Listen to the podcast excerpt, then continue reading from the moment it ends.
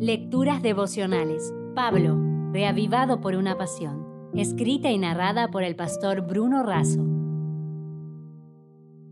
Hoy es 21 de abril, una promesa impresionante. Así también ordenó el Señor a los que anuncian el Evangelio que vivan del Evangelio.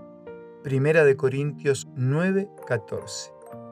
Pablo retransmite el mandato del Señor los que viven para predicar el Evangelio han de ser sostenidos por el Evangelio, es decir, por la Iglesia. ¿Cómo se efectúa esto? Por medio de la devolución del 10% de lo que cada miembro de Iglesia recibe.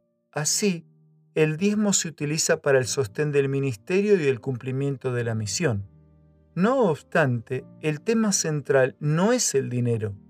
El principio bíblico es reconocer que Dios es dueño de todo y en gratitud el creyente devuelve una parte a fin de que sea usada para su gloria. De este modo, el diezmo no es sólo para predicar por todo el mundo, para sostener el ministerio. Se trata de la responsabilidad personal de cada adorador de reconocer y administrar con fidelidad la vida y los recursos conforme a la voluntad de Dios. El Señor espera nuestra consagración completa de lo que tenemos y somos quiere saber cuánto apreciamos sus bendiciones y cuánta gratitud sentimos por su misericordia.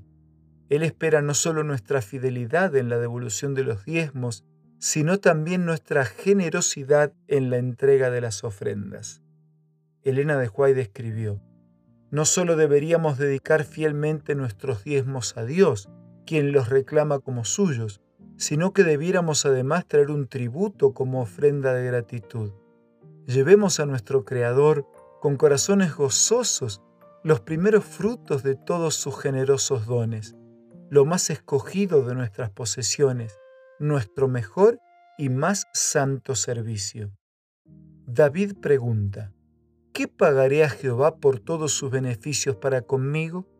Y él mismo responde, ahora pagaré mis votos a Jehová delante de todo su pueblo.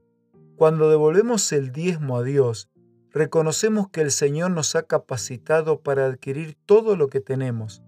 Dios no necesita nuestro dinero, ya que Él es el dueño de todo el universo. Mía es la plata y mío es el oro, dice Dios en Ageo 2.8. Nosotros necesitamos entregar el diezmo como un acto de adoración y una actitud de confianza y fidelidad.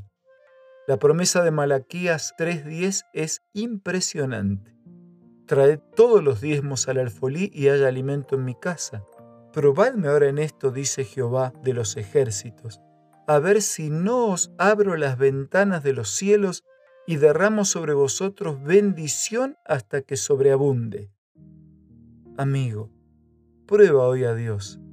Esto no significa prosperidad laboral o económica garantizadas, pero sí bendiciones según su beneplácito hasta que sobreabunden.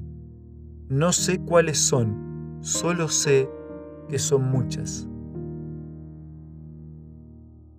Si desea obtener más materiales como este, ingrese a editorialaces.com.